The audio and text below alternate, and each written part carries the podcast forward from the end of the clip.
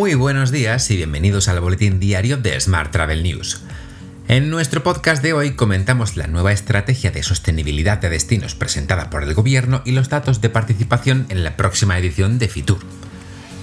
Ya sabes que puedes seguir nuestro podcast en Spotify, Evox, Apple y Google Podcast y como cada día en radioviajera.com. ¡Comenzamos!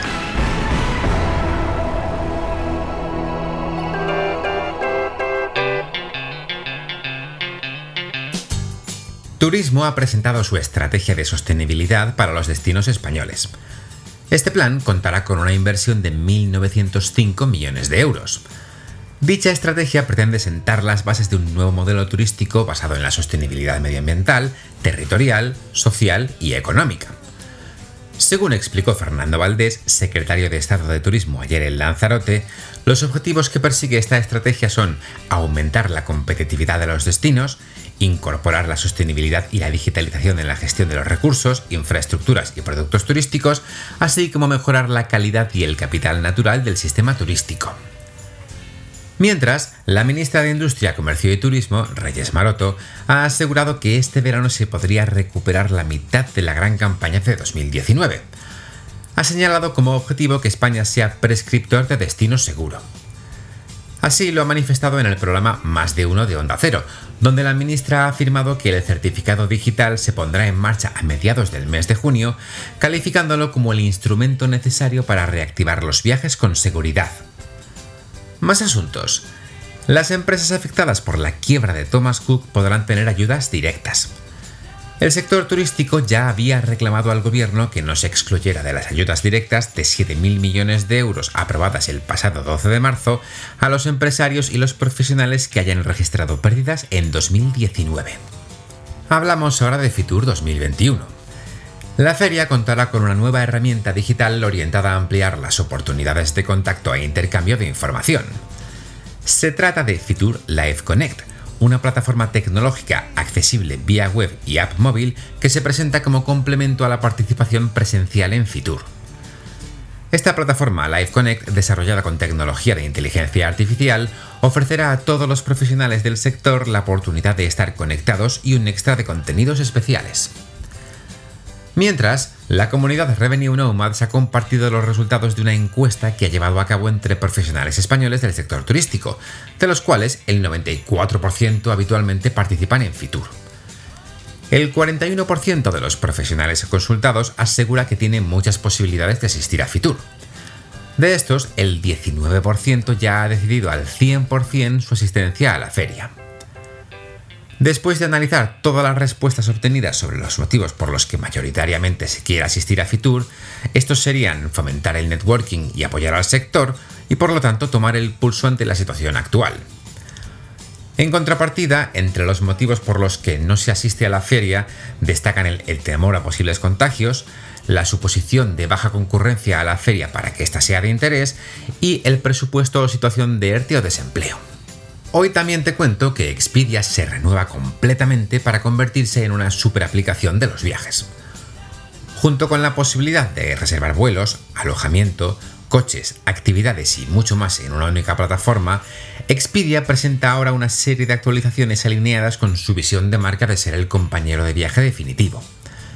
Así, una nueva experiencia de itinerario permite ahora a los viajeros ver todos los detalles de su viaje en un solo lugar, ya sea en la aplicación móvil o en la web.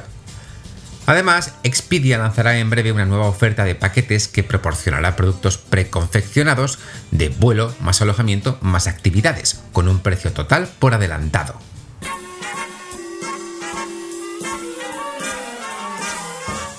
Hablamos ahora de transportes. El nuevo jefe de IATA insiste en que las medidas de viaje de COVID deben ser meramente temporales. Willy Walsh ha pedido que se eliminen todas las restricciones y limitaciones a los viajes aéreos internacionales tan pronto como lo permita la situación de salud pública.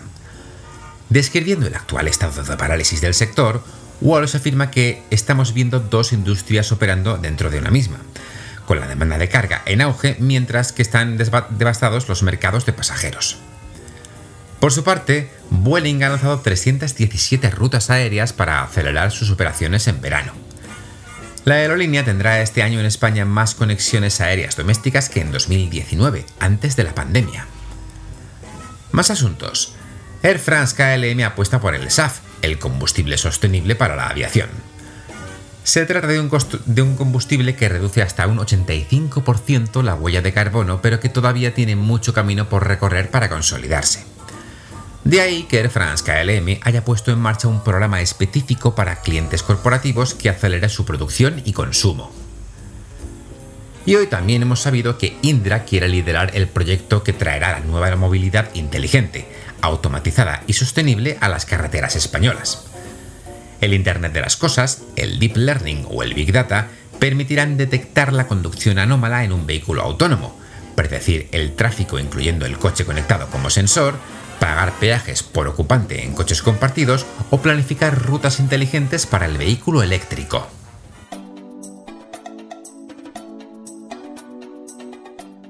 Vamos con la información sobre destinos.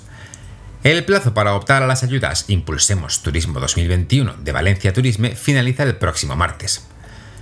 Las subvenciones están destinadas a la creación de productos turísticos, acciones de promoción, creación, mantenimiento y mejora de infraestructuras turísticas y la puesta en marcha de medidas para garantizar la seguridad sanitaria y reducir el impacto de la COVID-19. Seguimos en Valencia porque esta ciudad albergará un laboratorio de experimentación y demostración de tecnologías 5G.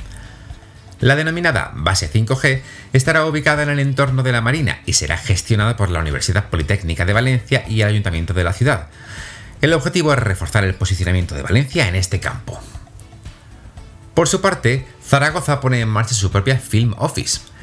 La finalidad fundamental de Zaragoza Film Office es promover todo tipo de rodajes y producciones audiovisuales, proyectando adecuadamente la imagen de Zaragoza. Por ello, se ha puesto en marcha una asistencia técnica para su implantación. Se ha ejecutado un estudio de antecedentes de permisos de rodaje en la ciudad y, lo más importante, se ha confirmado la incorporación de esta Zaragoza Film Office a la Spain Film Commission. Cambiamos de asunto.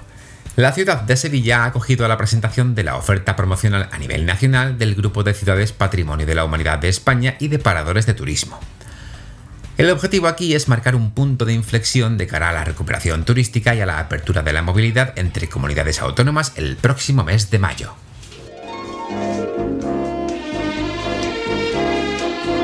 Hotel. Terminemos hoy con la actualidad hotelera. La ministra de Turismo se ha reunido con el presidente de CEAT para abordar el futuro del sector.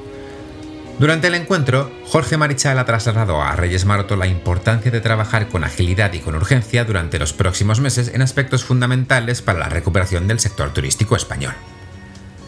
Seguimos hablando de CEAT, porque tal y como leemos en cinco días, Simón Pedro Barceló lidera la ofensiva para sacar a Marichal de la patronal. Como sabes, el presidente de los hoteleros, Jorge Marichal, ha sido condenado por delito fiscal y ha pagado una multa de 586.000 euros a Hacienda. Además, el Consejo de Turismo de COE se volverá a reunir el miércoles 21 y el principal punto del orden del día será precisamente la continuidad de Marichal. Cambiemos asunto. Los hoteles valencianos piden al gobierno dos insersos al ser los mayores el único turismo seguro ya vacunado. Osbeck reclama 1,5 millones de plazas adicionales al plan prometido para septiembre y ahora sin concretar. Más temas. Marriott está empezando a utilizar terminales de check-in y check-out sin contacto entre personas. Los huéspedes pueden recoger las llaves de su habitación en terminales equipados con pantallas táctiles antimicrobianas. Además, el gigante hotelero está probando máquinas de comida y bebida para llevar. Mientras en España, Fuerte Group Hotels premia el esfuerzo que realizan las agencias de viajes para reactivar la actividad turística. La cadena ha querido reconocer su contribución a la recuperación del turismo lanzando el programa de incentivos Fuerte Group Rewards. Este programa premia las reservas realizadas por agentes de viajes en su complejo Fuerte Conil Resort con vales canjeables por estancias en sus hoteles. Y por último te cuento que Palladium Hotel Group abrirá Gran Palladium Hotels and Resorts en Ibiza el próximo día 30 de abril. Ubicado en la conocida playa de Enbosa en Ibiza, Gran Palladium Palace Ibiza Resort and Spa dará comienzo a la temporada de verano. Además, los clientes que reserven directamente por medio de la web de Palladium contarán con múltiples ventajas y beneficios, como hasta un 25% de descuento en el precio, cancelación flexible y descuentos especiales para familias, como la reserva de estancia gratuita para el primer niño. Te dejo con esta noticia. Tienes más información, como siempre, en smarttravel.news. ¡Feliz martes!